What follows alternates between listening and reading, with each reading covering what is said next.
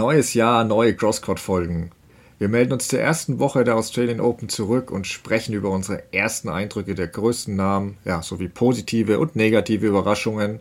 Fokus liegt natürlich auch auf den deutschen Spieler und Spielerinnen. Ähm, dazu hört ihr dann noch später Stimmen einiger Profis und es gibt auch Einschätzungen von vor Ort. Dazu dann später mehr. Auch für alle, die noch eine Einschätzung zu Rafael Nadal äh, warten, zu dem, dessen Comeback und äh, dem erneuten Rückschlag, auch darüber sprechen wir aber dann erst am Ende der Folge. Ich muss das zum Glück alles nicht alleine machen, sondern habe wie immer meinen Co-Host Dennis Heinemann an meiner Seite.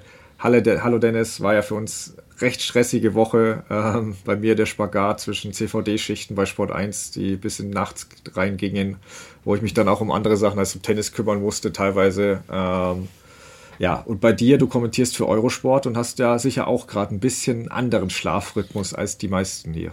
Hallo Stefan, grüß dich. Es ist nicht so ganz leicht bei den Australian Open. Ich meine, das kennen wir natürlich mittlerweile schon. Wir haben es jetzt Mittwoch frühen Nachmittag, wenn wir hier aufnehmen. Ich sitze im Hotel in Unterföhring.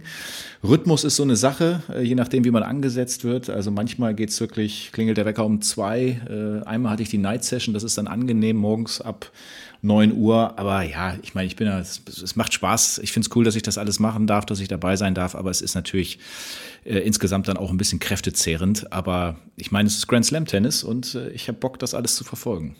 Da wir jetzt noch keine absoluten Schockergebnisse zu vermelden haben. Äh, Novak Djokovic kämpft zwar gerade noch, aber sieht jetzt im vierten äh, Satz wieder auf Kurs aus. Lass uns doch erstmal kurz vorab klären, bei wie vielen Spielern würde dich der Gewinn der Australian Open denn jetzt nicht schocken oder nicht total überraschen? Also, und wie gefällt dir auch so grob die Verteilung der ganz großen Namen im Draw?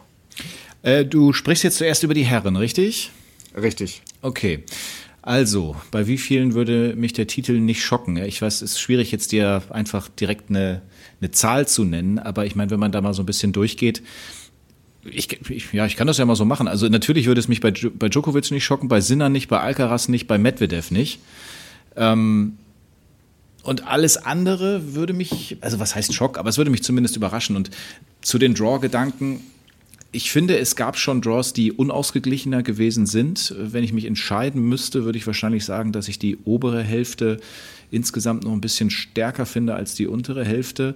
Jetzt ist natürlich wieder auch schon ein bisschen was passiert. Also oben sind ja Djokovic, Shelton, Fritz, Tsitsipas, Sinner, Tiafo. Okay, Tiafo ist jetzt raus. Deminor, den finde ich auch stark. Ähm, der ist da oben mit drin. Rublev.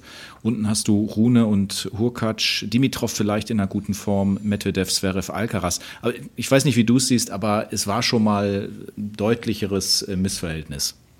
Ja, nee, sehe ich ähnlich. Also ich habe zuerst zur ersten Frage, wer mich nicht total überraschen würde, da habe ich die gleichen Namen. Ich habe aber schon überlegt, kurz, ob ich nur Djokovic antworten soll, weil wir reden halt von der Australian Open und wirkt ja schon wie ein Gesetz, dass einer der Big Three da immer gewinnt. Also wenn wir 2014 mal Stan Wawrinka ausklammern, wo Nadal im Finale auch angeschlagen war, ähm, war der letzte Sieger, der nicht Federer, Nadal oder Djokovic hieß, Marat Safin 2005. Ja. Also das ist schon krass. Ähm, und Rekordsieger Djokovic wirkt da schon wie die automatisch fast wie die richtige Wahl. Trotzdem habe ich ja gefragt, was mich nicht total schocken würde. Und da bin ich bei den gleichen vier Namen wie du. Ähm, Alcaraz, Medvedev, Sinner und Djokovic eben. Ähm, ja, und liegt auch am Draw. Also ich gehe schon davon aus, dass Sinner Djokovic schlagen müsste, wenn er den Grand Slam gewinnen will. Und da halte ich es für ihn sogar besser, dass er in seiner Hälfte ist. Klar hat Djokovic bei den Australian Open auch noch nie ein Halbfinale verloren.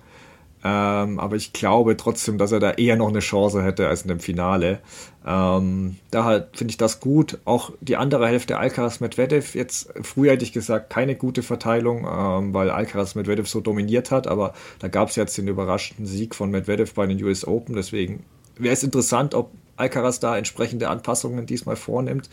Ähm, aber ja, also ich finde schon, dass auch Alcaraz und Medvedev ein paar Stolpersteine haben in der unteren Hälfte. Also Medvedev, ja, gegen Rusevori, der ist nicht schlecht drauf, sollte ihm aber liegen. Aber dann Achtelfinale mit Dimitrov, der richtig gut drauf ist. Also da ja. würde ich Medvedev erstmal sehen wollen. Und ja, Alcaraz könnte er zum Beispiel im möglichen Viertelfinale auf Zverev treffen. Wäre auch sehr interessant. Zverev ist gut drauf, da kommen wir später noch zu dem.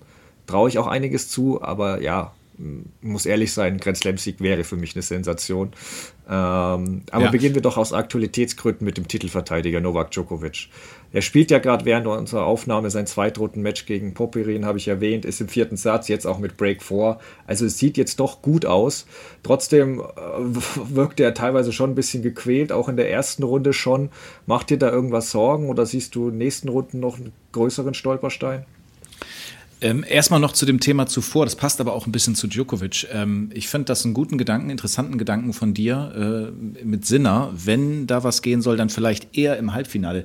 Da habe ich noch gar nicht so drüber nachgedacht, aber das ist eigentlich schlau, weil ich glaube auch, äh, Djokovic in einem Endspiel ist nochmal was anderes. Von daher ähm, könnte das schon gehen, dass dafür Sinner, äh, könnte das schon sein, dass dafür Sinner vielleicht noch mehr möglich ist. Mhm. Ähm, ja, bei Djokovic wir kennen das ja mittlerweile schon, so dass er vor den Australian Open vielleicht hier und da mal so das kleine Wehwehchen hat. Jetzt hat er ja, soll er ja ähm, zuvor ein bisschen Probleme bei seiner Niederlage da gegen Deminor gehabt haben mit dem Handgelenk und so, aber hat ja auch bei der Pressekonferenz vorher ganz klar gesagt, nee, ist alles gut und so, ich habe keine Schmerzen. Was aber wirklich, was man ihm nicht absprechen kann, und das habe ich jetzt auch teilweise über Eurosport International, wenn die ihre Vorberichte und sowas da auf Englisch machen, auch gehört, ähm, dass er so ein ganz bisschen nasal und erkältet sein soll. Und ich habe irgendwo einen Pressekonferenzton gesehen vorher und äh, das kann man auch nicht äh, ähm, verleugnen. Also, dass, dass er nicht vielleicht hundertprozentig gerade fit ist. Und wenn es so eine kleine Erkältung ist, das kann ich mir schon vorstellen, weil seine Stimme war minimal anders. Ähm, seine erste Runde hat Kraft gekostet, klar. Ähm, heftiges Spiel über vier Stunden gegen den jungen Kroaten. Vielleicht wirft ihn das aber auch gleich richtig rein. Jetzt hat er hier wieder so ein bisschen zu kämpfen gegen Popirin gerade, musste Satzbälle abwehren, aber wir wissen doch am Ende, was das irgendwie bedeutet. Also er kommt halt durch die Runden durch. Ähm, und ich glaube nicht, dass das jetzt großartig anders ist hier in den, in den ersten Runden. Also alles jetzt, sagen wir mal, was vor Halbfinale und so passiert. Ja.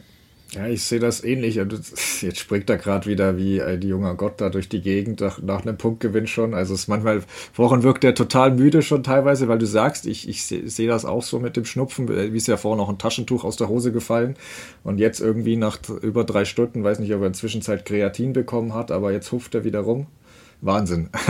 also das ist immer so eine Achterbahnfahrt bei ihm. Das kriegt ja auch seine Box mit. Ich weiß nicht, ob du das am Anfang äh, mitgekriegt hast, die hat er zwischendurch im zweiten Satz auch schon mal richtig angefahren. Vorhin nee, ich glaube, da habe ich geschlafen. Okay, muss auch mal sein. Ja. Äh, vorhin hat er sich mal mit dem Zuschauer angelegt und den nach unten beordert ähm, oder spielen lassen wollen. Also das ist, das ist schon wieder eine ganz große Show auf jeden Fall. Genau. Äh, Handgelenk, ja, sehe ich wie du. Also das würde ich erstmal, er hat ja selbst auch äh, jetzt nicht größer geredet. Da ist bei ihm natürlich immer die Lupe drauf, ob da irgendwas ist. Klar, er neigt auch dazu, es nicht gerade zu verstecken, so fair muss man sein. Ähm, aber er hat ja selbst Entwarnung gegeben. Bei den vier Stunden habe ich auch nichts gesehen. Er hat jetzt eben ein bisschen die Finger gestreckt vorhin, habe ich gesehen. Aber gut, da würde ich jetzt erstmal, das würde ich erstmal hinten anstellen wollen. Ähm, ja, und weil du das Match ansprichst, es sieht jetzt aus, dass er gleich in vier Sätzen doch durch ist. Ähm, dritte Satz war dann auch wieder der entscheidende, wie schon in der ersten Runde. Ähm, da hatte er wirklich äh, Popperin drei Satzbälle bei 0,40 äh, Djokovic. Ähm, hat Djokovic sich auch dann den ersten zum Beispiel im Ass gut absolviert. Er hatte sogar vier Satzbälle. Das habe ich sogar einen unterschlagen. Ja. Ähm, aber er hatte auch bei ein, zwei Punktgewinnen schon eine kleine Chance und das musst du halt gegen Djokovic machen. Davon kommst du nicht mehr zurück. Das ist halt leider, äh, als Gegner hast du da einfach ein Problem. Da ist er einfach zu gut dann. Ähm, ja, sonst wäre es sicher interessant geworden. Trotzdem bin ich gespannt. Erste Runde schon über vier Stunden, jetzt über drei Stunden. Wenn du schon ein bisschen Schnupfen hast, es hilft jetzt nicht, es zehrt schon Energie. Klar, bisschen ein Vorteil für ihn, da komme ich später noch dazu, ist sicher, dass er immer Nacht spielen darf. Das raubt ein bisschen weniger Energie, als bei 30 Grad Hitze zu spielen müssen. Das hätte ich auch mal interessant gefunden, wie er das dann noch so wegsteckt. Aber gut, ist wie es ist. Ähm, kurz zur ersten Runde noch. Ähm, ja, also das fand ich schon sehr interessant, wie er teilweise versucht hat, auch lange Rallyes zu meiden, was aber auch am Gegner lag. Also ich finde den 18-jährigen Kroaten Dino Pusmic sehr interessant. Also komme ich später noch dazu, der spielt wirklich richtig gut, finde ich. Äh, ja, Djokovic hat da und auch heute ein paar Fehler gemacht. Aber das auf jeden Fall, das Erstrundmatch fand ich richtig interessant. Äh, auch im dritten Satz, als Djokovic ja nach 2-0 Führung dann plötzlich zwei Breaks in Folge kassiert und du denkst dir, hui, das passt aber nicht zum üblichen Skript, ja. weil er verliert ja schon mal so einen Satzgewinn in den ersten Runden. Aber das war für mich nicht, nicht das klassische Djokovic. Äh, ich lass mal kurz locker Spiel. Also das war wirklich, da, da war schon Gefahr dabei, fand ich, weil das Prismic wirklich sehr, sehr gut gemacht hat. Ähm, und ja, er hat aber dann auch da in den entscheidenden Momenten sein Können gezeigt. Bei 0,30, jetzt stretcht er sich wirklich die ganze Zeit komplett durch, als könnte er nicht mehr laufen. Er führt 5-2, 30-0. Das ist jetzt. Darauf also dürfen wir nicht zu viel eingehen, weil äh, nee. wenn der Podcast raus ist, dann haben alle das schon gesehen. Aber es ist bemerkenswert, da gebe ich dir recht. Ja, ja, das ist wirklich, äh, naja. Genau, aber dann äh, sein Jaw ist nicht der allerschlechteste, um das mal abzukürzen. Ähm, ich glaube auch, dass er Echeverry im Griff hat in Runde 3 und dann hoffe ich auf ein Duell mit Shelton, auch wenn er jetzt nicht mit dem Tricky, ja, ich weiß nicht, also gut, Shelton muss erstmal mit Manarino äh, durchkommen. Das ist natürlich eine sehr tricky Aufgabe, da bin ich gespannt, aber Djokovic gegen Shelton hätte nach der Australian Open, äh, nach der Australian Open, nach der US Open Telefonnummer was, wo Djokovic ja dann die Geste nachmachte und den Hörer auflegte. Also da würde ich gern die Neuauflage sehen.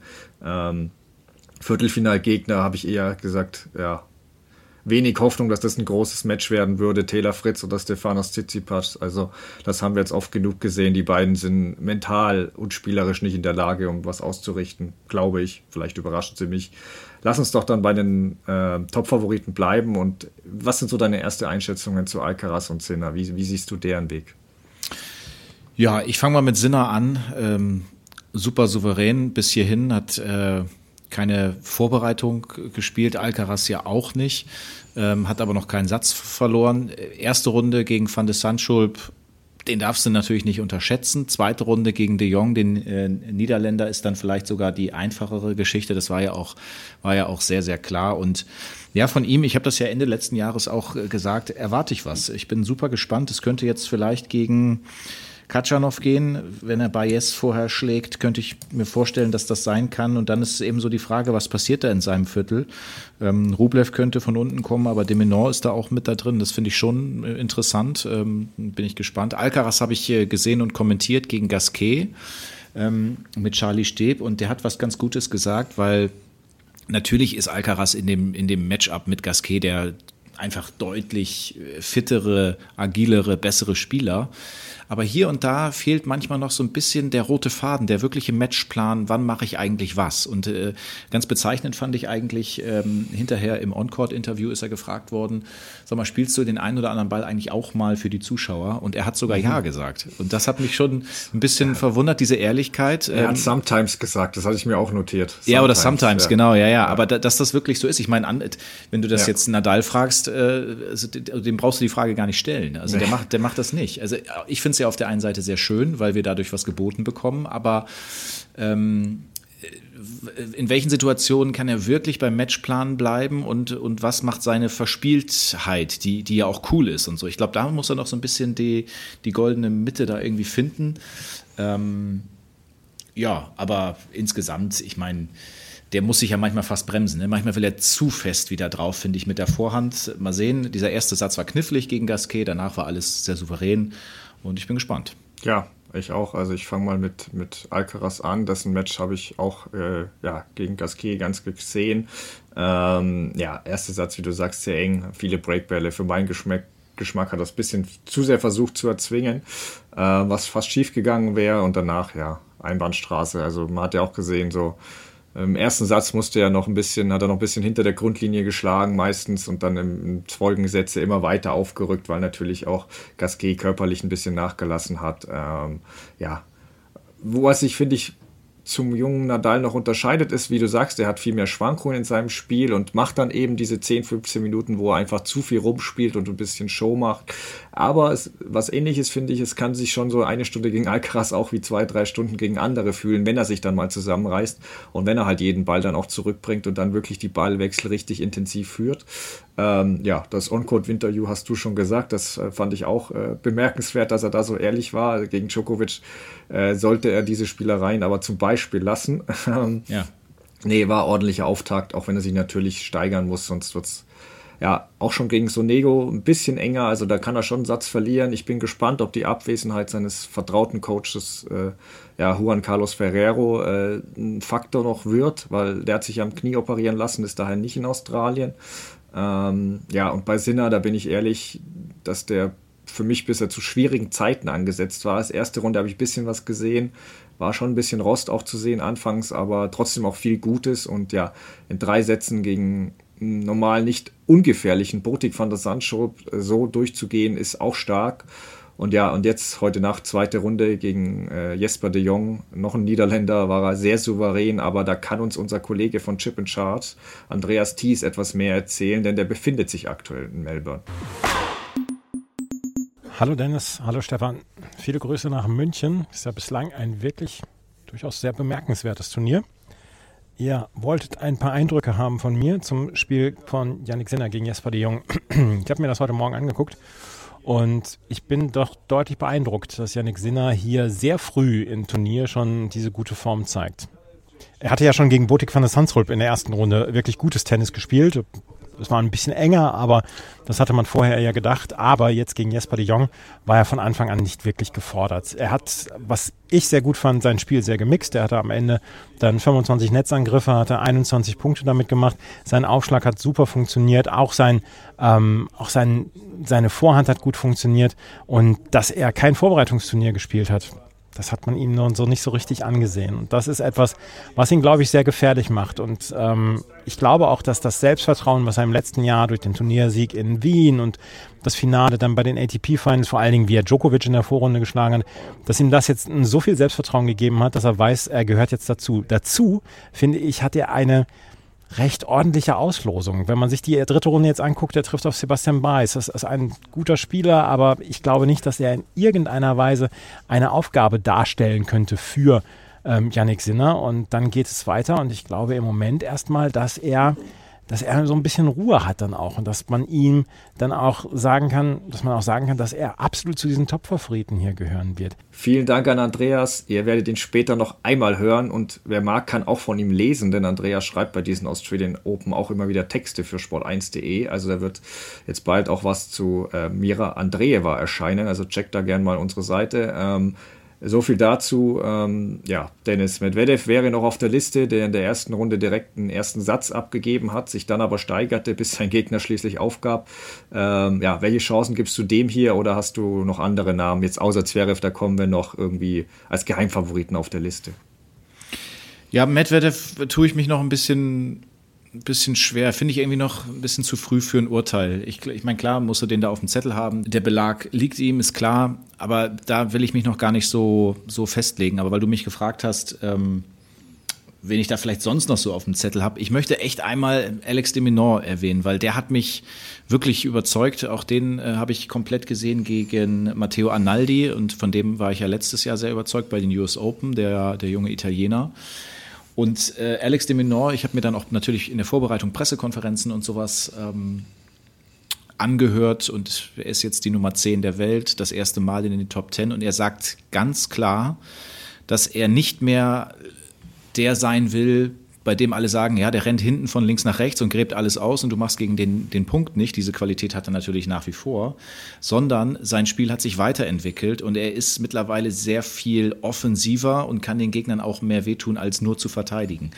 Und ähm, also Analdi hat in Deminor da wirklich seinen, seinen Meister gefunden. Die sind von der Spielanlage sogar ein bisschen ähnlich und Analdi hatte gar keine Chance.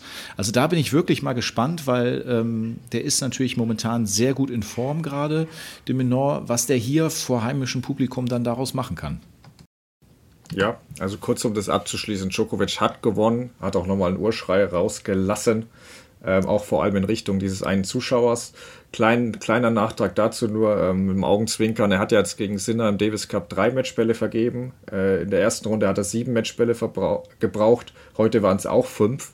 Weiß nicht, ob der da ein Matchballproblem entwickelt, aber das können wir ja mal im Auge behalten. Ja. Jetzt, äh, jetzt aber zurück zum, ähm, ja, zu den Geheimfavoriten oder wie man es auch nennen will.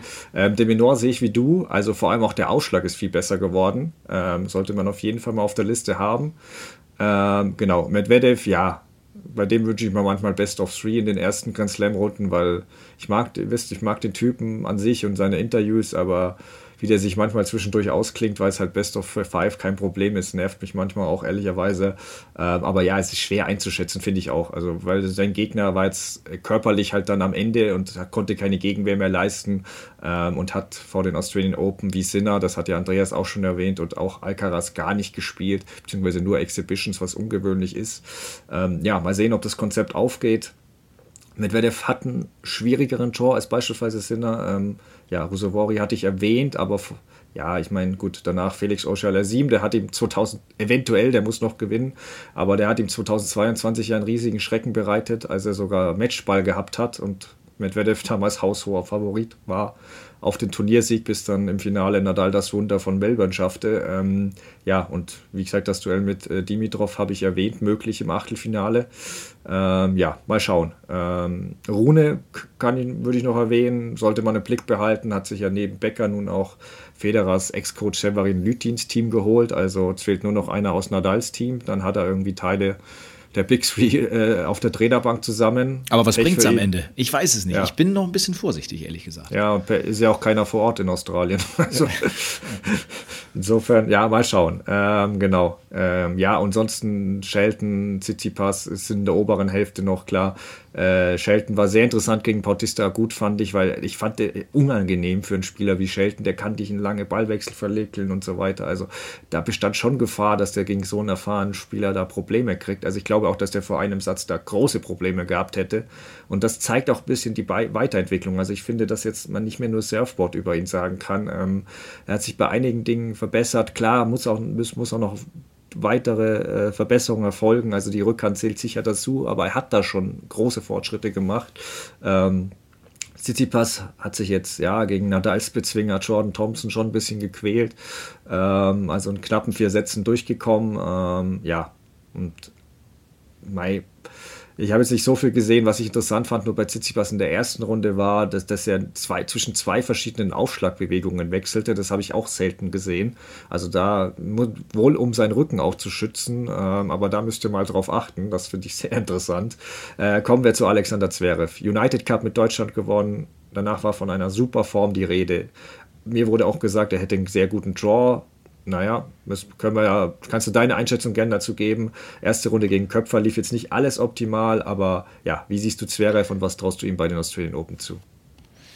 Naja, er hat ja von sich gesagt, als er mal gefragt worden ist, wie weit kann es gehen und äh, also auch in der, in der Breakpoint-Geschichte, we will see. Also die Frage, was, was, wieso, wieso muss ihm irgendwas im Wege stehen? Also ähm, ich glaube, er ist überzeugt von sich und äh, du hast den United Cup angesprochen. Das war natürlich mega cool, was da passiert ist. Er hat unglaublich viel schon gespielt, musste ja schon fast ein bisschen in Anführungsstrichen mit durchgezogen werden da von ähm, Laura Siegemund.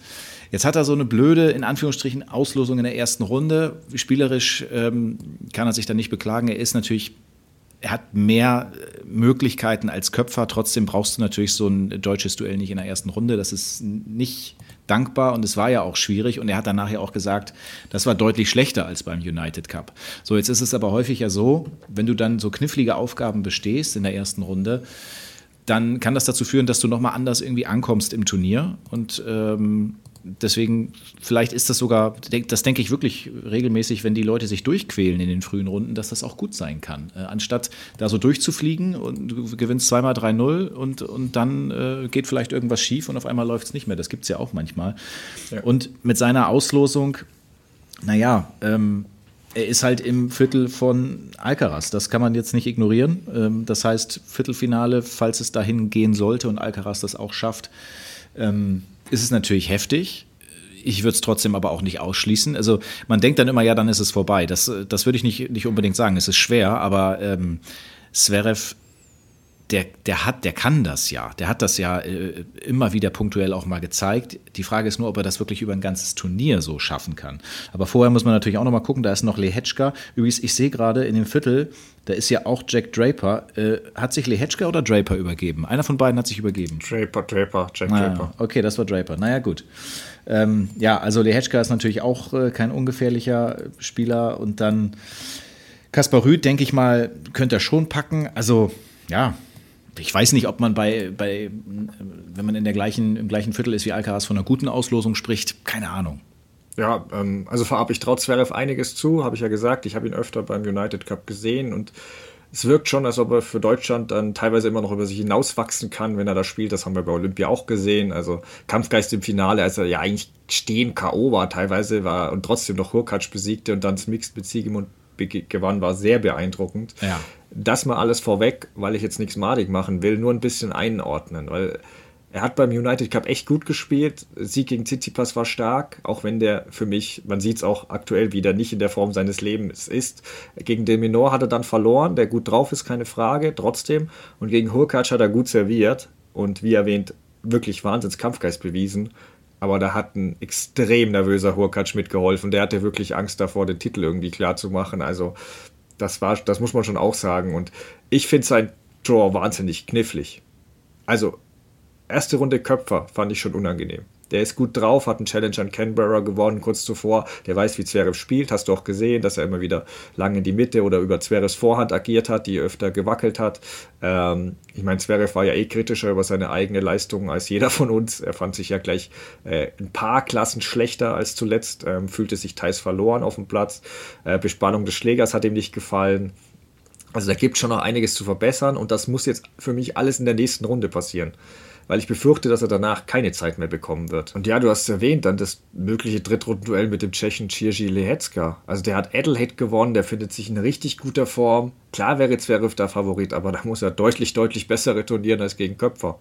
Und äh, ja, und ich gucke auch noch gar nicht gegen Alcaraz. Also ich würde Kaspar Ruud im Achtelfinale nicht so wegtun, äh, wenn, er, wenn es dazu kommt.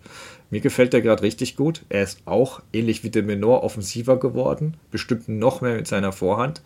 Also klar könnte das Sheriff an einem guten Aufschlagtag schon regeln, aber dann müsste er es schon schaffen, dass bei dem Duell nicht die Vorhand der entscheidende Faktor wird, weil sonst sehe ich schwarz für ihn. Ja, aber Rüd also unterschätzen also, wir immer, ist doch klar. Ja, ja, aber ich, hab, ich will ja damit aufhören jetzt. Ja.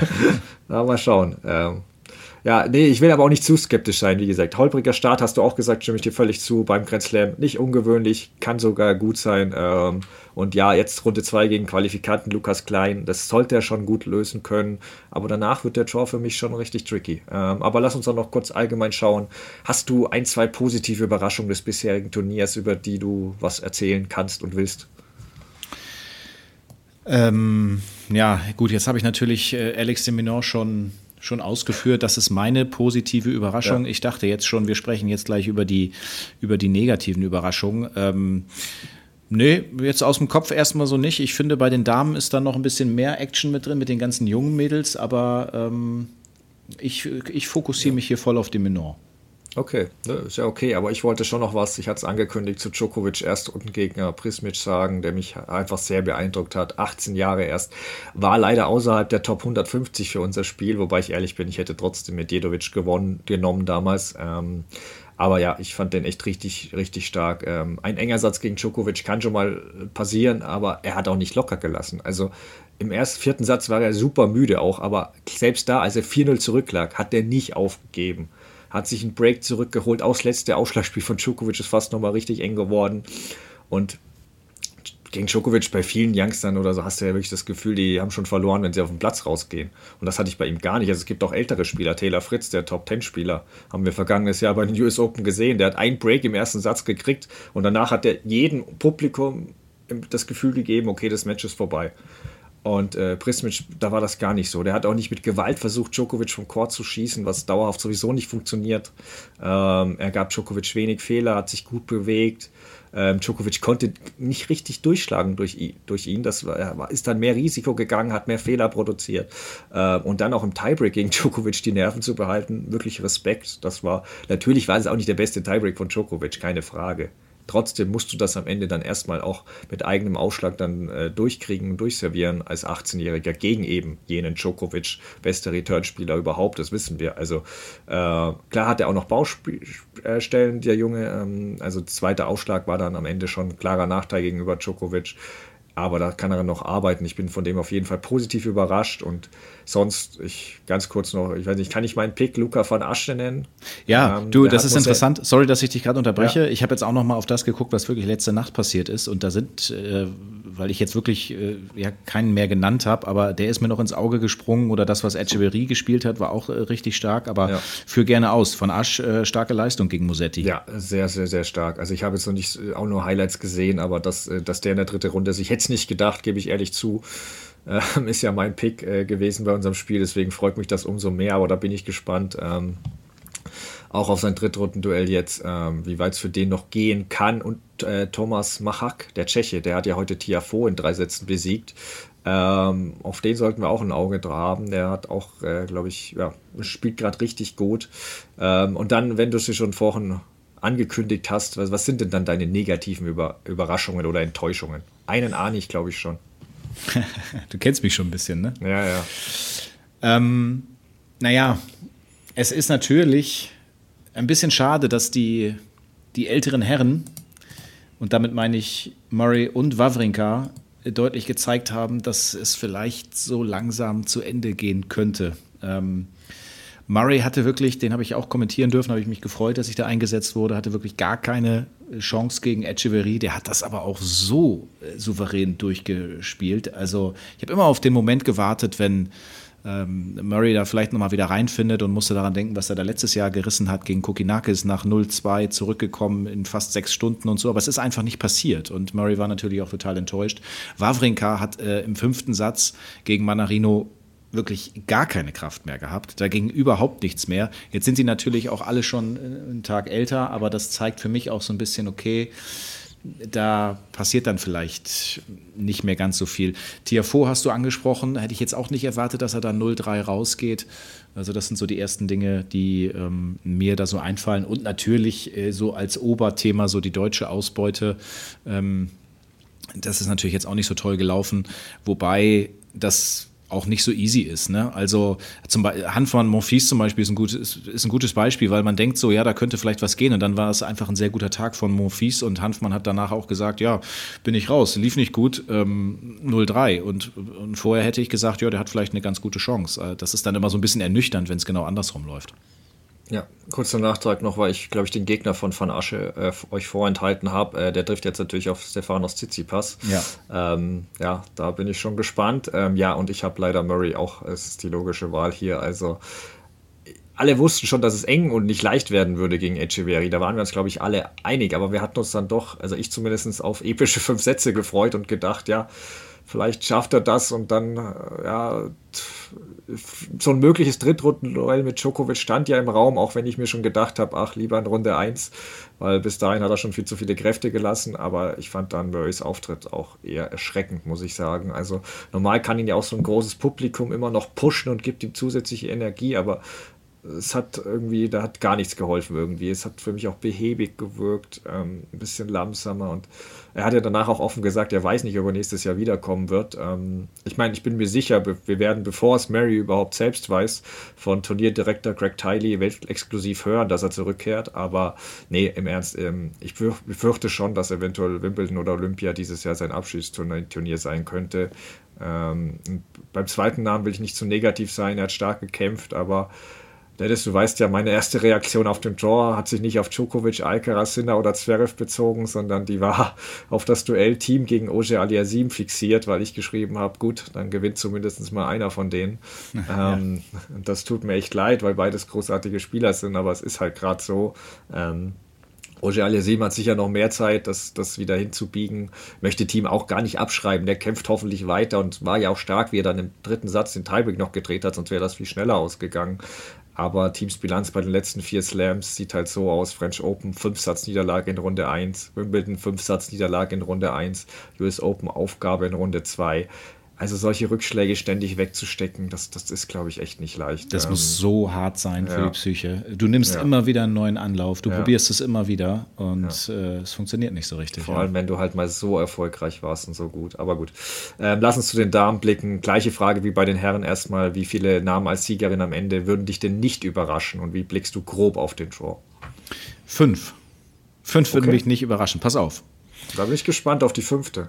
Ja, genau. Pass auf. Äh, Spiontek würde mich grundsätzlich ja. natürlich ja. nicht überraschen. Rybakina würde mich nicht überraschen. Sabalenka würde mich nicht überraschen. Mhm. Coco Goff würde mich nicht mhm. überraschen. Und eine würde mich irgendwie auch nicht überraschen und das ist Ostapenko, weil man bei der nie oh. weiß, was passiert. Okay. Die hat vorher gut gespielt. Äh, lass die einen guten Tag haben. Äh, die braucht natürlich mehrere gute Tage, logisch. Ähm, aber ja, äh, ich, ich will es dann ja auch ein bisschen spannend machen hier drin und nicht immer nur die ja. normalen Namen nehmen. Und jetzt muss ich ein bisschen scrollen. Ich hatte mich ja auch äh, vorbereitet auf die Draw-Gedanken. Ähm, ich finde es äh, grundsätzlich äh, ähnlich, dass es auch einigermaßen verteilt gewesen ist. Ähm, jetzt sind da natürlich schon auch ein paar Namen rausgefallen. Also in der oberen Hälfte von Drujova, die es nicht gepackt hat. Ähm, also die obere Hälfte mit äh, Schwiontek, äh, Svitolina zum Beispiel Ostapenko, Rybakina, Pegula und unten, ja, Garcia ist da schon weg, Jabeur ist da schon weg, die man natürlich eigentlich auf dem Zettel hat. Ähm, das heißt, da sind jetzt noch Goff, Sabalenka, Krejcikova, so in dem Bereich. Aber ich, mir hat die Verteilung hier in dem Draw eigentlich auch ganz gut gefallen diesmal. Ja, also zu Ostapenko erst, ähm, ja, also ich finde es schon eine Überraschung, aber es wäre überraschender, wenn sie irgendwie in einem Match mal keinen äh, Ball anzweifeln würde von ihr, der mindestens 10 Zentimeter im Aus war. Das fände ich noch überraschender. Ja. Ähm, aber ja, ansonsten, ich bleibe noch bei den vier Namen. Ich bin da defensiver, aber ich weiß, wo du herkommst. Ich kann es verstehen. Ähm, ich glaube, es ist auch erst zwei Jahre her, wo ich mal bei Wimbledon 17 Namen auflistete, als es um den Siegertipp ging. Ähm, aber jetzt bin ich schon, ich glaube schon, dass wir da eine großen Vier haben gerade. Ähm, Goff wird sich sicher gefreut haben, dass sie nicht in der Hälfte von Schwiontek gelandet ist. Ich finde auch, dass Schwiontek den schwersten Draw der Vier hat. Also Kenin war schon unangenehm, jetzt Collins, dann könnte Noskova warten, Svitolina danach, dann Angstgegnerin Nummer 1 Ostapenko, dann Nummer 2 Rybakina und im Finale Sabalenko oder Goff. Also viel schwerer geht's für eine Nummer 1 nicht. Ja, das, ähm, das ist heftig, ja. Ja, natürlich ein Halbfinalduell mit Rybakina hätte schon was, weil die hätte so oft Probleme bereitet. Ähm, und andere Seite könnte es ja Neuauflage des US Open Finals zwischen Sabalenka und Goff werden. Das wäre auch interessant. Ähm, ich finde aber gerade der Draw für Titelverteidigung Sabalenka sieht machbar aus. Klar sind dort einige Namen unterwegs, die, die ich finde auch gerade positiv überraschen. Aber lass doch kurz noch bei den Favoritinnen bleiben. Was war denn dein erster Eindruck von den Vieren? Okay, lass uns bei den Vieren bleiben. Äh, Schwiontek äh, habe ich leider nicht sehen können. Ist ja auch immer so die Frage, wo ich gerade, wann ich schlafen muss, wann ich kommentieren muss und was dann noch bleibt. Also da kann ich leider nicht viel zu sagen. Aber erste Runde gegen Kennen ist äh, sicherlich nicht easy. Hat sie sich äh, durchgespielt. Kannst du vielleicht mehr zu sagen? Mhm. Rybakina habe ich gesehen. Äh, hartes Los gegen Plischkova. Das ist wahrscheinlich mit das schwierigste Los, was du als Gesetzte haben kannst. Ähm, äh, und es war auch ein echt enger erster Durchgang. Äh, ich glaube, es war so ein bisschen Nervosität war da auch mit dabei. Sie hat, äh, sie kann den Tiebreak im ersten Durchgang sogar verlieren gegen Plischkova, dann weiß man auch nicht, wie das läuft. Und dann, wie so häufig, den gewinnt sie den und dann macht es natürlich nochmal wieder ein bisschen was frei und äh, es läuft dann ein bisschen ähm, entspannter für sie, aber harte erste Runde gegen Plischkova. Ähm, Jetzt habe ich hier noch stehen tatsächlich äh, in, meinem, in meinen Notes, in meinen Vorbereitungen, äh, Goff vielleicht gegen Garcia im Achtelfinale. Das hat sich natürlich jetzt erledigt. Garcia ist mittlerweile raus, äh, obwohl die vorher gegen Osaka gewonnen hatte. Ähm, ja, Goff ähm, noch nicht absolut souverän. Ähm, hakt hier und da noch so ein bisschen, aber mache ich mir nicht ganz so viele Sorgen ehrlicherweise. Naja, und Sabalenka, das hat noch nicht ganz so viel Aussagekraft gegen die, gegen die Youngsters, die, gegen die sie gespielt hat. Gegen, bei Ella Seidel konnte man ja ein bisschen Mitleid haben. Und ähm, dann habe ich heute kommentiert gegen Frau Virtova, die 16-Jährige. Das war beeindruckend, wie die den ersten Satz spielt. Sie hat sie beschäftigt auf jeden Fall, aber ja, gerade im zweiten Satz ist Sabalenka dann äh, ja, zu, zu souverän. Aber das war jetzt auch noch nicht, also kann man noch nicht so richtig einordnen, was das jetzt bedeutet, weil diese ersten beiden Runden noch nicht so eine Aussagekraft haben bei Sabalenka. Ja, ähm, also dann fange ich mit Schwiontek an, weil die habe ich gesehen, bis nicht komplettes Match, aber Großteil ähm, hatte im ersten Satz schon Probleme. Ähm, wurde da, ja, Kenin hat da früh Druck gemacht, was Schwiontek ja nicht ganz so gern hat. Äh, hat dann äh, Schwiontek auch ein bisschen öfter auf ihrer Vorhand wieder gepatzt, aber sie hat es dann im zweiten Satz geschafft, ein bisschen mehr Kontrolle zu erlangen, was vor allem eben auch am Ausschlag lag. Das ist ja so eine schon auffällige Veränderung bei ihr. Ähm, über die Saisonpause hat er ein bisschen die Aufschlagbewegung verändert, serviert konstanter auch mal über 180 km/h. Ähm, und ich bin da dann sehr gespannt, wenn es zu einem Matchup mit so einer richtigen Big Hitterin kommt, ob ihr das dann auch hilft, um da doch äh, ja, durchzukommen. Ähm, Rybaki, da war ja sehr ähnlich wie Schwiontek vom, vom Matchverlauf in der ersten Runde gegen Blischkova. Pliskova hatte sogar Satzbälle bei, im Tiebreak bei eigenem Aufschlag. Aber Rybakina hat es dann nach 3-6 noch gedreht und ja, von da an echt alles im Griff gehabt, wirkt auch wieder in Form. Also äh, hatte ja jetzt nach der äh, Viruserkrankung in Paris, da war sie ein bisschen so aus der Bahn geworfen, aber da wirkt es jetzt wieder deutlich frischer, deswegen ich traue dir einiges zu. Ähm, Goff hast du erwähnt, heute mit Dollarheit ein bisschen Probleme gehabt, Vorhand immer noch ein bisschen wackelig, also ich meine, drei leichte Fehler mit der Rückhand, aber 16 mit der Vorhand, ähm, ja, das ist ja. schon viel. Ähm, aber dann im zweiten Satz auch souverän nach Hause gespielt, also die spielt sich halt wie bei den US Open auch so ein bisschen rein ähm, und wenn die dann tief dabei ist, dann muss man doch schon auf sie gucken. Ähm, jetzt gegen Elisha Parks bin ich aber gespannt in der dritten Runde, weil die hat richtig, richtig Power aber ich vermute, dass sie zu wild und inkonstant ist, um Goff dann wirklich schlagen zu können.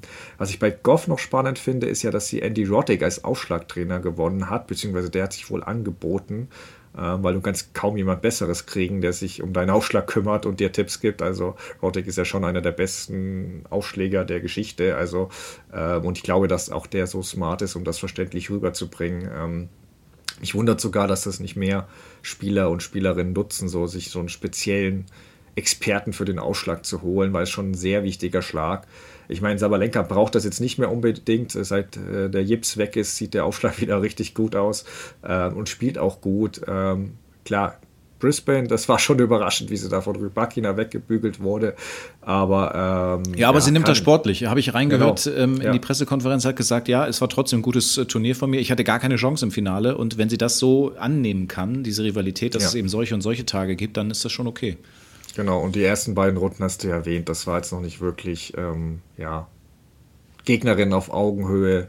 Ähm, das waren jetzt zwei sehr junge Spielerinnen mit Ella Seidel und äh, Brenda Fovirtova, die jetzt da erstmal Erfahrung sammeln müssen. Das war jetzt kein Duell auf Augenhöhe. Deswegen müssen wir noch ein bisschen gucken, wenn die Härtetests kommen. Ähm, aber wenn wir uns bei den Favoriten so einig sind, dann würde ich bei den Damen erstmal gleich fragen, wer sind denn so deine Überraschungen und Enttäuschungen bisher? Kann ich da 2 in 1 machen, bitte? Ja. ja, liegt natürlich ein bisschen auf der Hand. Ähm, die Story, äh, was ich da heute ähm, abgespielt hat. Erstes Match Rod Laver Arena. Äh, so schnell konnte ich gar nicht aufstehen und mich fertig machen. Ich hatte das zweite Match, was ich kommentieren sollte. Und dann mache ich es immer so: Ich stelle mir einen Wecker, wenn das erste beginnt und gehe dann eigentlich nach dem ersten Satz rüber. Das sind so zehn Minuten zum Sender, um dann äh, zeitig da zu sein. Und äh, ich wach auf und äh, das ist eine Viertelstunde gespielt und es steht äh, äh, Jabeur liegt haushoch hinten und es geht so schnell, dass ich denke, was ist hier denn los? Also es ist natürlich die Story bislang, ähm, dass Mira Andreeva, die ja auch letztes Jahr schon aufgefallen ist, ähm, äh, Jabeur so klar rausnehmen kann und so cool äh, das machen kann. Das ist eine Überraschung, auf der anderen Seite eine Enttäuschung von Jabeur. Ich habe das jetzt fast ein bisschen zu häufig erlebt, dass Jabeur in diesen ersten Runden, übrigens auch schon hier in Australien in den vergangenen Jahren mal äh, so, so struggelt und da, ich weiß nicht. Also ich finde, sie hat ja dann doch relativ häufig so eine schlechte Tagesform, wo sie dann auch ähm, ja so ein bisschen lamentiert und unzufrieden ist mit sich und sich dann nicht so richtig reinkämpfen kann.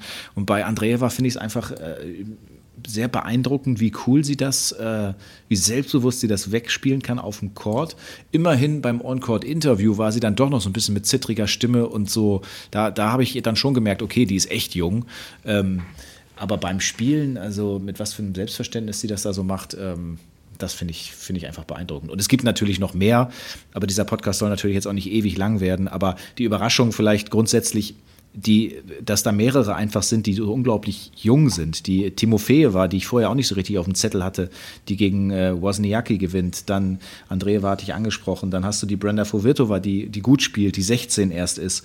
Ähm, ja, Cornel war auch erst 16, verliert gegen Haddad Maia. Also das ist spannend bei den Damen da. Ja, sehe ich ähnlich. Also ich habe fünf Namen bei den positiven Überraschungen, aber ich gehe schnell durch. Ähm, Emma Raducanu fand ich gegen Shelby Rogers auch stark. 6-3, ja. 6-2. Ähm, nur ein Match, klar. Rogers war auch lange raus, deswegen ist es mit Vorsicht zu genesen. Aber nach der langen Pause, es hat mir gefallen, dass sich Raducanu sehr gut bewegt hat. Ähm, ja, mal schauen, wie es da weitergeht. Noch mehr hat mich sogar die andere Rückkehrerin Amanda Anisimova überzeugt erst die ja Nummer 13 gesetzte Samsonova wirklich total weggefegt und jetzt auch Podoroska keine Chance gelassen. Und da kommt es jetzt in Runde 3 zum Duell ja mit für mich einer weiteren positiven Überraschung, Paula Bardosa. Also du hast ja jetzt meinen Pick Andreeva genannt, dann gebe ich dir das Kompliment zurück. ja, läuft Nein. Gut. Ja, genau. Also ich hatte Bardosa in Idlehead gesehen und ähm, da hat sie die erste Runde verloren und ich dachte mir wirklich, oh je, oh je. Aber jetzt erst Townsend wirklich gar keine Chance gelassen und dann auch Pavlyuchenkova.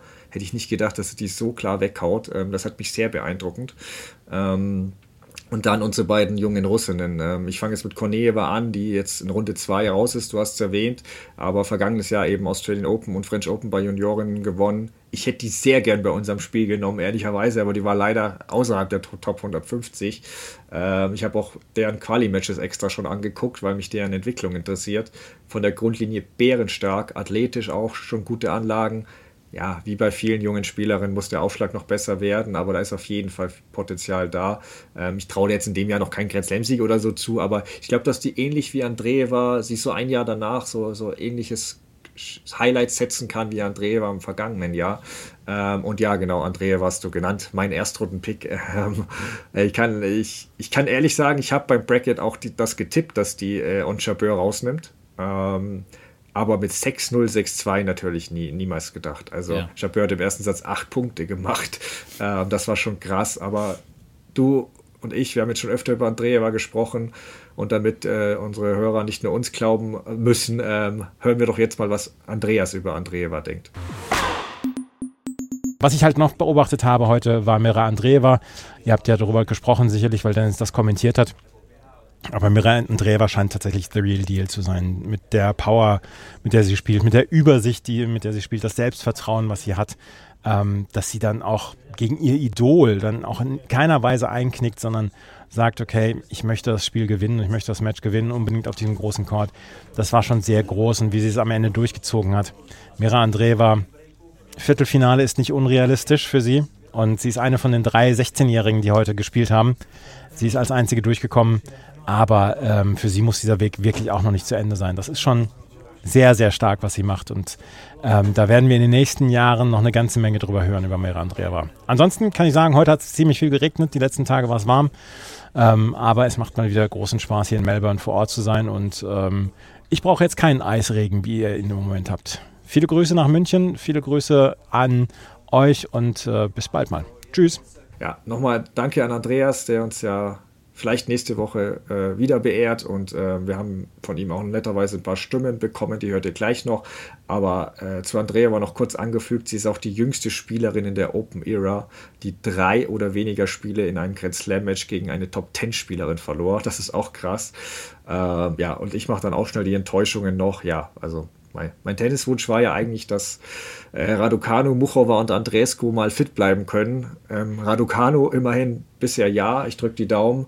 Muchova und Andrescu verletzungsbedingt aus für den Open abgesagt, das fängt ja gut an. Ja, ähm, ja und ansonsten Jabeur hast du schon genannt, da brauchst du nicht mehr viel sagen. Ähm, da wird ihr Höhepunkt wahrscheinlich Wimbledon sein. Ich tue mich schwerer, sie woanders als Grand Slam-Siegerin zu sehen.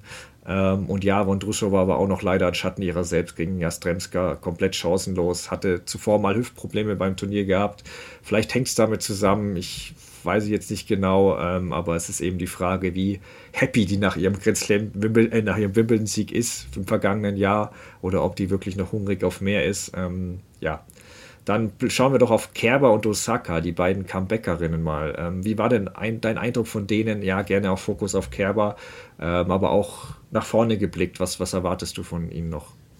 Ja, gut, dass du sagst, Fokus auf Kerber, weil mit Osaka ist es wieder so gewesen, da habe ich nur Zusammenschnitte sehen können. Aber da muss man natürlich auch ganz klar sagen, bei so einem Comeback gerade gegen Garcia ran zu müssen, ist nicht leicht, weil Garcia äh, halt so eine sehr aggressive Return-Position immer hat und wirklich früh drauf geht. Und wenn die dann einigermaßen gute Quote hat, dann ist es eben schwierig. Ähm, und Kerber hat jetzt auch natürlich nicht die beste Auslosung erwischt, ausgerechnet gegen Collins. Ähm, geht über drei Sätze. Äh, verliert das. Ähm, hat man ja auch immer mal wieder auf Eurosport die Einschätzung von Barbara Rittner äh, gesehen, die das dann auch so erklärt hat, dass das, dass das schwierig ist vom Matchup her. Ja, Kerber hat natürlich jetzt viel verloren, aber sie hat auch auf der anderen Seite viel gespielt, weiß jetzt wieder, wie es sich anfühlt auf dem, auf dem Court. Ähm, Frage ist halt so ein bisschen, was kann sie daraus jetzt mitnehmen? Das Match gegen Tomjanovic war super, was sie gewinnen konnte beim United Cup. Natürlich auch in einem wichtig, sehr, sehr wichtigen Moment. Das ist immer noch irre eigentlich, dass sie den United Cup echt gewinnen können. Das war vielleicht auch an manchen Stellen ein bisschen glücklich, aber ähm, mhm. nehmen wir natürlich gerne. Das war Schicksal. Ja, oder Schicksal. vielleicht auch das. Aber Ja, es ist wirklich gut zu erkennen, wie schwierig das ist, wenn du so lange raus bist. Natürlich sind gewisse Dinge noch da, aber andere Dinge sind auch noch nicht, also diese Selbstverständlichkeit in manchen Situationen ist nicht automatisch dann sofort wieder da. Deswegen bin ich gespannt, ob, ob sie, ich meine, das irgendwo gelesen zu haben, dass sie das Ziel Top 30 nochmal ansteuern will, ob das, ob das klappt.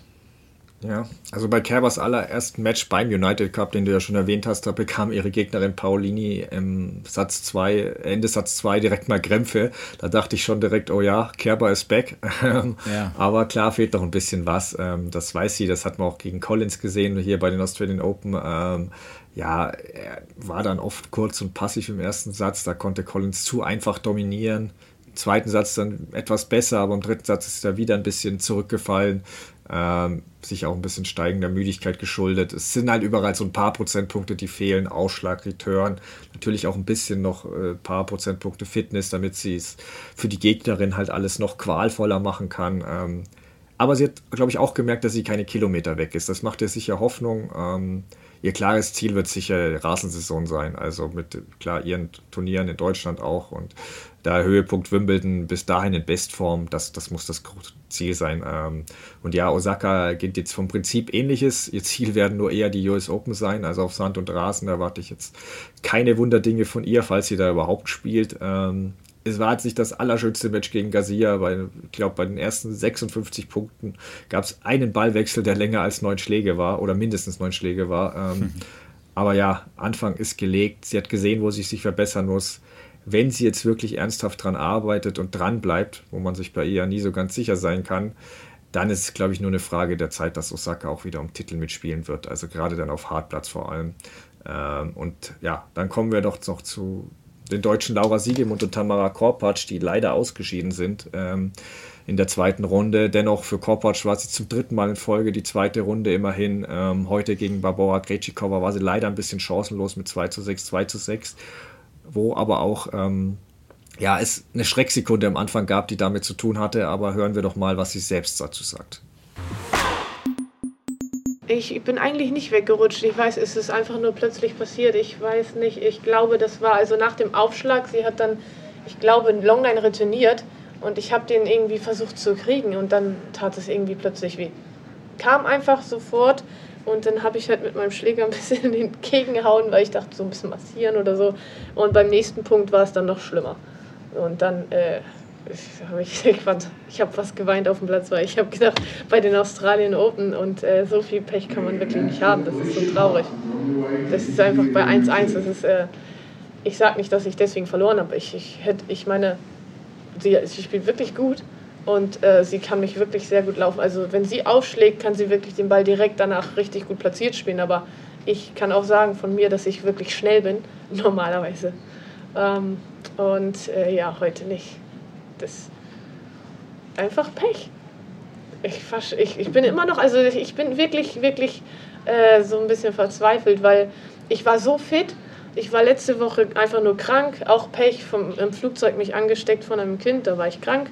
Und äh, dann konnte ich wieder trainieren und ich bin wirklich sehr fit, so von der Ausdauer her und körperlichen her. Und dann passiert das und deswegen, ich frage mich immer noch, also aus dem Nichts gute Besserung an Tamara Korpotsch. Ähm, und ja, Krejcikova ist auch irgendwie die Überleitung zu, zu Siegemund, denn die beiden spielen ja jetzt zusammen äh, Doppel. Das finde ich eine sehr interessante Paarung, auch eine, die um Titel sicher mitspielen kann.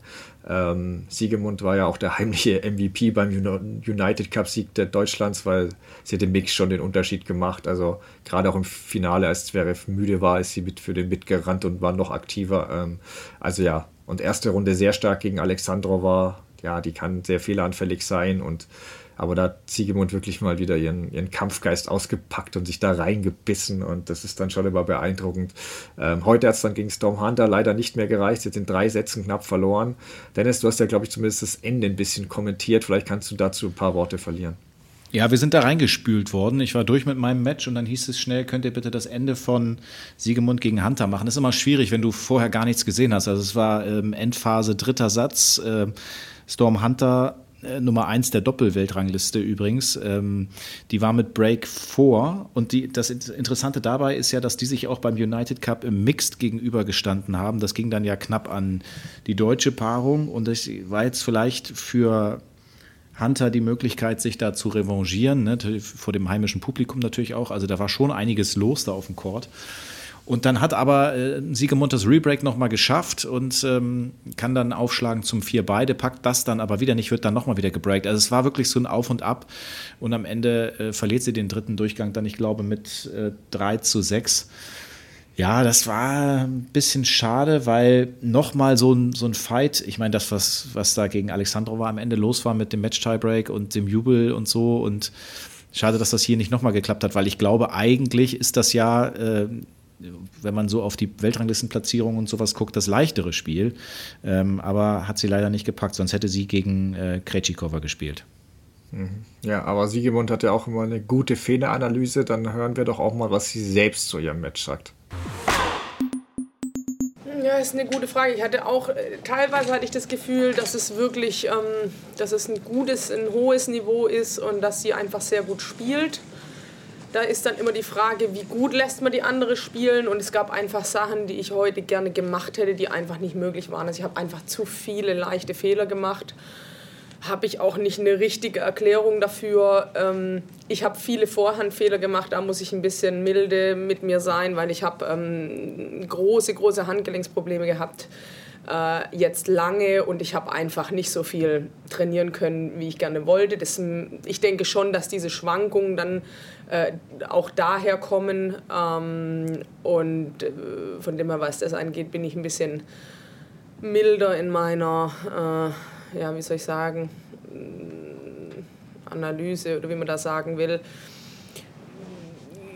klar, ein schlechtes Match war das auf keinen Fall insgesamt betrachtet. Auf der anderen Seite, ich weiß halt auch, was ich kann teilweise und, und davon habe ich heute einfach zu wenig gesehen. Aber es war auch schwierig. Es ist halt wieder ein ganz anderer Platz. Ich habe irgendwie eine halbe Stunde auf dem gespielt. Das ist normal in so einem Turnier, aber ich sag mal, wurstelt man sich da irgendwie durch, dann weiß man beim nächsten Mal schon ein bisschen anders ähm, damit umzugehen. Dann war es natürlich nicht einfach gegen das Publikum. Sie spielt, keine Ahnung, das Turnier ihres Lebens, also äh, das zieht sie auch nicht, äh, nicht jede Woche so, äh, so raus, da die, die, die Bälle aus dem Lauf. Also äh, da läuft es schon ganz gut auch gerade, deswegen auch Hut ab. Aber auf der anderen Seite, ich kann da trotzdem mithalten oder eigentlich mehr. Also ich wusste, dass sie heute ein gutes Match spielen wird, das war mir klar. Und da war ich vorbereitet drauf und da habe ich dann einfach in manchen Situationen einfach zu viele Fehler gemacht. Tatjana Maria ist ja noch dabei, die trifft jetzt auf Jasmin Paolini. Ähm, da konnte sie beim United Cup, da war sie ja als Zuschauerin dabei, also mit dem Team, aber kam nicht zum Einsatz. Ähm, da konnte sie Kerber schon mal beobachten gegen die. Ähm, ja, dann kurz noch zur jungen Garde. Ähm, Nastasia Schunk ist gerade auf Challenger unterwegs. Ähm, ja, wir haben dann noch ähm, ja, Ella Seidel hatten wir erwähnt, Eva Lüss, Jule Niemeyer, Noma Noah Akue. die letzten drei sind leider alle in der Quali gescheitert. Seidel hatten wir in Runde 1 gegen Sabalenka. Ja, so ein kleiner Rundblick oder was sagst du zu den vier?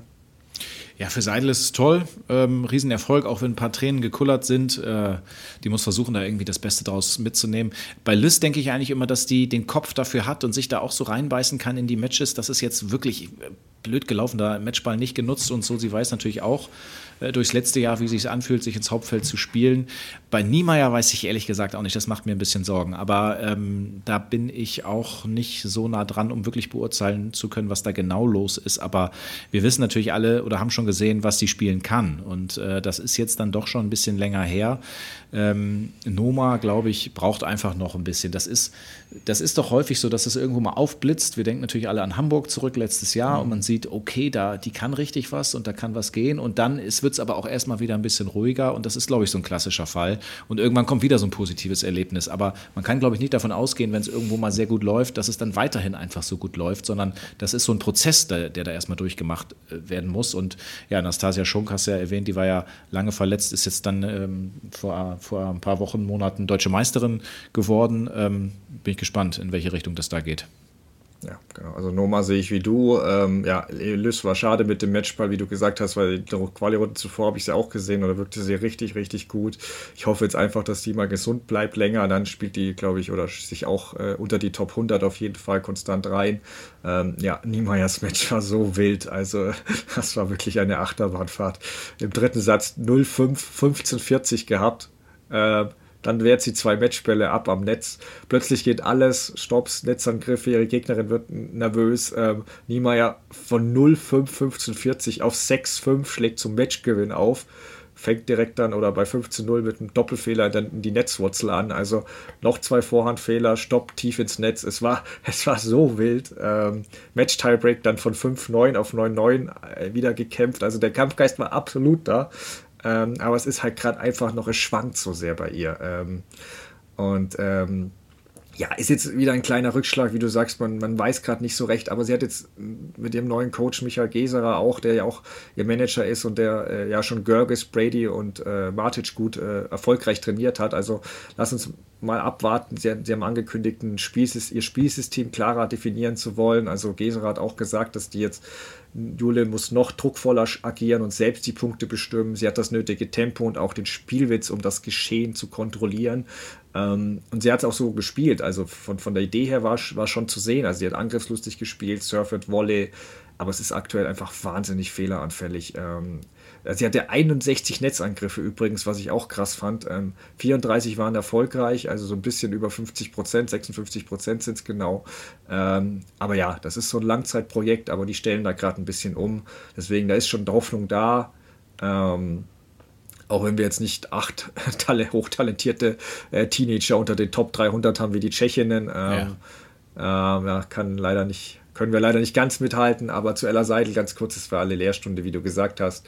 Ähm, ja, da war einfach dann zu viel Power von Sabalenko, aber da musste sich nicht grämen. Ich habe jetzt mal nachgeguckt, erste Grand Slam-Ergebnis von Novak Djokovic war sogar bei seinem Lieblings-Grand Slam äh, Australian Open ähm, 2005 062616 gegen die damalige Nummer 4 Safin.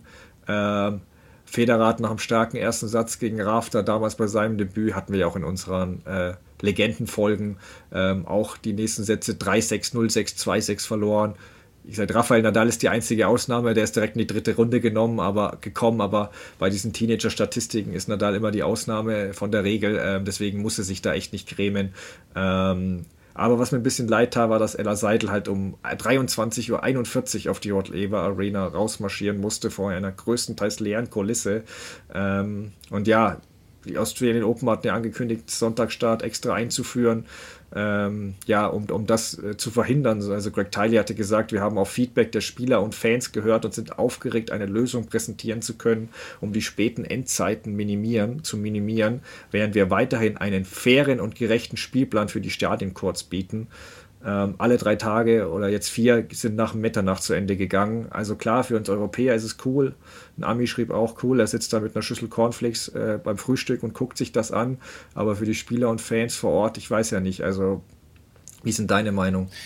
Ähm, also nach Mitternacht zu Ende gegangen, finde ich nicht so wild. Ich glaube, es ist viel schlimmer, wenn du da irgendwas hast bis 4 Uhr, 5 Uhr morgens, was es ja auch teilweise gegeben hat. Also, was man ja gemacht hat, ist, also klar, ein Tag mehr. Ähm, ist natürlich für den Ticketverkauf jetzt auch nicht so schlecht, aber wir haben ja auf den großen Courts jetzt nur noch vier Matches. Du hast die Day Session mit zwei Matches und dann ist in der Regel, je nachdem wie lange das dauert, eine Pause, ähm, bis dann um 9 Uhr unserer Zeit, also um 19 Uhr Ortszeit die Night Session beginnt. Und das führt natürlich da schon dazu, dass die Day Session da nicht in die Night Session reinkracht. Und dann war ja immer auch das Problem oder ist bei den Slams ja das Problem, dass du verschiedene Tickets hast und dann muss das Stadion erst geräumt werden und dann müssen die neuen Leute mit den Night Session Tickets rein und das dauert und das dauert und das dauert. Und von daher finde ich schon, dass sich ein bisschen was verändert hat, aber ich habe schon auch von dir zwischen den Zeilen auch gehört, ähm, dass das Grundproblem damit jetzt nicht überall gelöst ist. Also leg mal los. Ja, also es ist positiv, wie du sagst, zwei Matches im Tag, von der Idee her gar nicht schlecht. Aber ähm, ja, es gibt halt andere Probleme, zu denen ich gleich komme. Und ich wünschte halt, man würde uns nicht für dumm verkaufen, weil diesen extra Tag gibt es jetzt nicht für die Fans. Den gibt es aus drei Gründen, und zwar Geld, Geld und noch mehr Geld. Mhm. Ähm, du kannst einen ganzen Tag mehr Tickets verkaufen. Es ist auch nicht so, dass jetzt die D-Session-Tickets plötzlich äh, deutlich billiger geworden, weil ein Match weniger zu sehen sind. Ähm, du kannst einen TV-Deal aushandeln mit einem Tag mehr als Übertragung. Also und was hat sich denn geändert? Also, wie du sagst, es gibt, wobei es in der ersten Runde jetzt nicht so krass war, ähm, diese, diese Extremfälle, wo dann, wo dann ähm, die Matches von der D-Session in die Night-Session reinragen, klar. Aber das Problem bleibt ja bestehen, wenn du die Night-Session keine Minute früher anfängst, dann hast du immer noch das Problem, wie bei äh, Djokovic gesehen. Lass das in fünften Satz gehen. Dann spielt die Titelverteidigung Arina Sabalenka. Muss, muss bei ihrem ersten Match nach ihrem Titel dann womöglich um 1 Uhr nachts rausge rausgehen und keiner ist mehr im Publikum. Das kann halt nicht sein. Ähm, also wenn ich halt dann ein Match streich, dann müsste ich halt doch auch die Day-Session ein bisschen anpassen, finde ich. Also es, es geht keine Minute früher los als im Vorjahr. Es ist wieder 9 Uhr deutscher Zeit, 19 Uhr australischer Zeit und du hattest an Tag 1 zum Beispiel ähm, das Match, das hat um 16.20 Uhr geendet und dann passiert drei Stunden nichts, bis Djokovic um 19.10 Uhr sein Match beginnt. Warum? Also dann lass doch eine Stunde früher, lass doch 18 Uhr machen und wenn es ein bisschen länger geht, dann fängt es halt um 18.30 Uhr an. Aber genau so schaffst du dieses Problem erst. Und ähm, und dann, ja, ich weiß auch nicht, ob man dann noch davon schwärmen sollte, wie Tylee von dem so fairen und gerechten Spielplan. Also klar, Djokovic ist der erfolgreichste Spieler der Geschichte und es ist so, dass populäre Spieler im Tennis immer eine besondere Behandlung kriegen. Das galt und gilt auch für Federer und Nadal. Ähm, aber wenn Djokovic wie auch vergangenes Jahr halt jedes einzelne Mal die Night Session darf, weil er ein guter Kumpel von Tylee ist und als einziger komplett meiden darf, sich auch mal der Hitze auszusetzen und dann noch vom ach so fairen und gerechten Spielplan zu schwärmen, finde ich das mutig, ähm, weil jeder, der unter schon mal unter bei 30 Grad unter brütender Hitze spielt, der weiß, dass er da mehr Energie verliert und das ist nicht ganz fair. Medvedev leidet auch enorm unter der Hitze. Er beschwert sich jedes Mal und er muss trotzdem immer wieder da spielen. Das ist auch ein Grand Slam-Sieger. Natürlich ist Djokovic noch viel erfolgreicher, aber wollen wir jetzt einen spannenden Wettkampf haben oder die beiden populärsten Spieler im Finale, weil dann können wir es wie früher machen und einfach den Titelverteidiger direkt ins Finale setzen und der Rest spielt halt darum, wer gegen ihn antreten darf. Also das ist schon, das dann noch so hervorzuheben, wie fair der Spielplan ist, finde ich schon ein bisschen fragwürdig. Ähm, es ist ja jetzt kühler und es regnet auch ab und zu, also vielleicht erbarmt sich Tylee mal und nutzt dann so eine Chance, um Djokovic auch mal eine D-Session zu geben, wo er dann das Dach aufziehen kann. Ähm, und wie gesagt, ist nicht die Schuld von Djokovic, gar kein Thema. Ich kritisiere da eher die Australian Open, dass dieses, das äh, sich so mit sich machen lassen oder immer da auf die Wünsche jedes Mal eingehen, weil ja, es gibt auch andere Spieler. Ähm, und noch als letztes, äh, Sonntag äh, gibt es ja auch die Kritik, hat man zumindest äh, von Fans dort gehört, dass viel zu viele Courts, äh, Tickets verkauft wurden ähm, und äh, viele gar nicht gar keinen Platz gefunden haben in den Stadien. Also deswegen das Argument, es ging um Spieler und Fans nur und nicht ums Geld, finde ich ein bisschen scheinheilig. Ähm, ich weiß nicht, es ist aber ein schwieriges Problem, was zu lösen ist. Kein Thema, das verstehe ich auch. Ich weiß nicht, ob du irgendeine Idee hast. Also ich hatte erwähnt, ich würde halt die Night Session einfach früher starten. Ja, finde ich, finde ich nicht schlecht, weil ich glaube, wenn wir jetzt die ersten Tage so gucken, da ist dann öfter mal dann doch noch ein bisschen Luft und wenn die nicht ist, dann kann man es immer noch dann halt nach hinten verschieben. Aber das stimmt. Also 18 Uhr wäre natürlich eine Möglichkeit, würde nicht unbedingt was dagegen sprechen. Vor allen Dingen, ähm, du hättest ja dann, also klar, was ich anfangs gesagt habe, die Day Session kracht da nicht mehr so rein, aber das ist ja quasi ja nur zu 50 Prozent gelöst. Deswegen fand ich es ganz interessant, wie du es gerade äh, ausgeführt hast. Parallel habe ich mal geguckt. Morgen äh, Alcaraz zum Beispiel hat mal keine Night Session, der spielt jetzt in der Day Session am, am fünften Tag. Ähm, ja, spannend, spannende Diskussion. Ja, das ist halt vor allem auch unfair, finde ich, wenn die Frauen dann noch als zweites angesetzt sind nach dem Best-of-Five-Match. Die wissen gar nicht, wann sie sich vorbereiten können und fangen dann halt teilweise echt um Mitternacht auf an und es ist niemand mehr im Publikum. Also das finde ich ein bisschen schade. Ähm, ja, ansonsten müsstest du halt wirklich wahrscheinlich Best of Three bei den Herren in den ersten Runden einführen. Ich wäre da offen. Ich will Best of Five auf keinen Fall abschaffen. Ganz klar, ich liebe das. Ich würde es auch bei den ATP-Finals im Endspiel sehen wollen, im Davis Cup-Finale. Wirklich, ich, ich liebe das. Aber in den ersten Runden denke ich mir manchmal schon, es würde ein bisschen die Spannung erhöhen. Also man hat es bei Medvedev gesehen, man hat es bei der ersten Runde Djokovic oder auch heute gesehen dann sind die größeren Namen auch mal ein bisschen unter Druck und müssen liefern und können sich dann nicht ewig reinspielen. Und dann kann ich nicht immer bei den Damen sagen, ja, die haben alle keine Nerven. Die sind halt gleich unter Druck, wenn sie 30 Minuten nicht gut spielen. Also bei Onsha Böhr stand nach 30 Minuten, glaube ich, 0,6, 0,3 oder so. Oder 1,2. Dann, dann bist du halt gleich super unter Druck. Wenn das ja. bei den Herren passiert, dann ist halt immer, ja, habe ich immer noch zwei Sätze Zeit. Ich habe übrigens noch, halt ich habe ja. noch eine Idee. Okay. Äh, Charlie Steb meinte im Co-Kommentar zu mir, und da habe ich mich sehr gefreut, wie wäre es denn mit der No-Ad-Regel? Ja, das dachte ich mir, dass du die noch ankommst. Ich hatte sie noch notiert.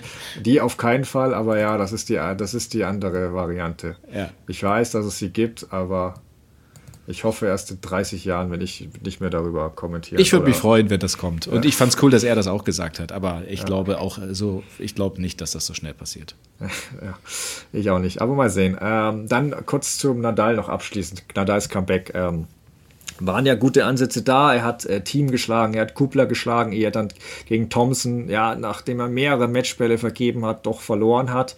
Problem war nur dabei, dass er sich wieder verletzt hat. Ähm, ja, Mikroriss ist es wohl, also es soll nicht allzu schlimm sein und nicht die exakt identische Stelle, äh, wie es äh, zuletzt war, wo er jetzt dann so lange, lange ausgefallen ist. Ähm, trotzdem, was sind so deine Eindrücke und ja, was erwartest du von ihm in den nächsten Monaten?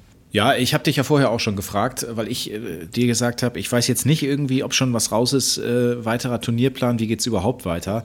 Ähm, es ist erstmal beruhigend, also nee, anders. Es war erstmal beunruhigend, dass es wieder in dem gleichen Bereich war, aber es ist beruhigend, dass es scheinbar nicht genau dasselbe Ding zu sein scheint. Das, äh, das ist schon mal ganz gut. Ähm, aber was das jetzt genau bedeutet und wo er vielleicht wieder auflaufen kann, das habe ich jetzt noch nicht gelesen. Ich bin aber allerdings auch nicht so der Twitter-User, wo sowas immer ganz viel kommt. Ähm, große Meldungen kriege ich natürlich schon mit, aber da habe ich jetzt noch nichts gehört. Frage ist natürlich, äh, wie viel, also spielt er jetzt noch Hartplatz oder nicht? Äh, geht der schon gedanklich in Richtung Sand? Ähm, ich finde halt. Ähm Kurze Zwischenfrage: Wer glaubst du, könnte denn schon etwas über Nadals Rückkehr gesagt haben? Wer haut gern mal was raus, auch wenn er es nicht weiß? Möglicherweise Craig Tiley. Richtig. Und was hat er gesagt?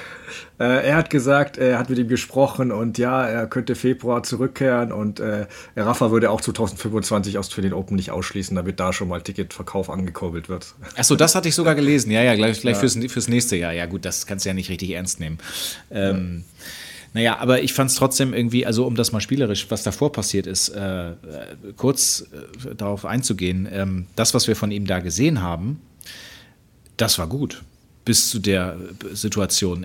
Ich habe mich schon äh, gefragt, was wäre wohl passiert, wenn er in dem Match, in dem es dann zu dieser Verletzung gekommen mhm. ist, wenn er diese Matchbälle genutzt hätte. Vielleicht mhm. hätte er sich dann regeneriert, wäre hinterher aufs Fahrrad gegangen, der Muskel wäre nicht verletzt gewesen und er wäre da weiter durchgekommen. Es war natürlich ärgerlich, dass er da die Matchbälle im dritten Match in Brisbane äh, nicht nutzen konnte. Jetzt ist, ja gut, jetzt ist es halt passiert. Ähm, ja, was ich noch gelesen habe, äh, er ist jetzt Botschafter des Saudi-Arabischen Tennisverbandes. Ähm, ja, das stelle ich jetzt einfach mal hier so mit rein. Ja, das lasse ich auch einfach mal so stehen. Ähm, ja, genau, wie du schon sagst, also ganz kurz äh, noch, vielleicht hat Tylee ja sogar mal recht, wir wissen es nicht, aber Laura Robson und hat auf Eurosport auch gesagt, dass sie mit spanischen Trainern gesprochen hat. Ich weiß zwar nicht, wer das war und ob die das wissen, aber angeblich plant Nadal seine Rückkehr in Doha. Das wäre natürlich noch im Februar. Ähm, ja, lass uns einfach abwarten, bevor wir da rumspekulieren, aber es wäre natürlich gut, wenn es diesmal nicht so schlimm ist, weil nicht, dass das wieder so eine Hängepartie mit den French Open wird, weil, wie du sagst, er hat gute Ansätze gezeigt. Der Aufschlag hat mich am Anfang schon überzeugt. Return hat auch ein bisschen reinfinden müssen gegen Team, aber ist immer besser geworden. Gegen Kupler, der erste Satz war auch stark. Und ja, gegen Thompson fand ich dann schon im zweiten Satz, hat man gemerkt, okay, ja, langsam werden die Beine ein bisschen müder. Ähm, das hat man dann schon gesehen. Also ich glaube jetzt nicht, hätte die Australian Open nicht gewinnen können. Also müssen wir ganz ehrlich sein, auch wenn das Niveau, was er da gespielt hat, ganz gut aussah, aber es waren jetzt auch keine Top-10-Gegner. Ähm, aber es waren einfach gute Ansätze. Die, die machen Hoffnung, gerade auch in Richtung French Open. Das ist das große Ziel, French Open und natürlich dann Olympia in Paris. Ähm, und weil du es ansprichst, ja, ich habe es mir auch gedacht, also die Matchbälle, da waren zwei natürlich für ihn sehr, sehr gut machbar. Also sowohl der Volley, den kann er spielen, ähm, als auch dann später die Vorhand im Tiebreak, die er zur Seite rauslegt. Ähm, und ja, das ist dann sehr ärgerlich, aber ich dachte mir dann auch, ja, wer weiß, ob er sich nicht später verletzt hat. Vor allem Australian Open ist so ein verfluchter Ort für ihn. Das wenn wir mal auch auf seine Karriere zurückblicken, dann werde ich das aufzeichnen, da, zeigen, das ist trotz zweier Siege wirklich ein verfluchter Ort. Und äh, vielleicht ist es besser, dass er, dass er die nicht spielt, äh, weil sonst wäre es nur schlimmer geworden. Äh, ja, deswegen lasst es uns so nehmen. Ähm, es waren sehr gute Ansätze da. Ähm, ja, wir freuen uns, wenn er zurückkehrt. Ich bin gespannt, wie viel er dann tatsächlich auf Hartplatz noch spielen wird, bevor es ja dann auf die Sandplatzsaison geht. Ob er wirklich Indian Wells und Miami macht oder sich direkt auf Sand fokussiert. Ähm, wir werden es beobachten. Das war es auf jeden Fall äh, für heute von uns. Vielen Dank fürs Zuhören. Und äh, ja, wenn es euch gefallen hat, bewertet uns gerne auch bei Spotify oder iTunes. Wir melden uns dann äh, zur zweiten Woche der Australian Open wieder, wahrscheinlich schon am Dienstag. Bis dahin, ja, viel Spaß mit den Australian Open und bis dann. Bis dann, macht's gut, ich hau mich hin. Ach nee, ich muss ja erst noch schneiden. Also, bis nächste Woche.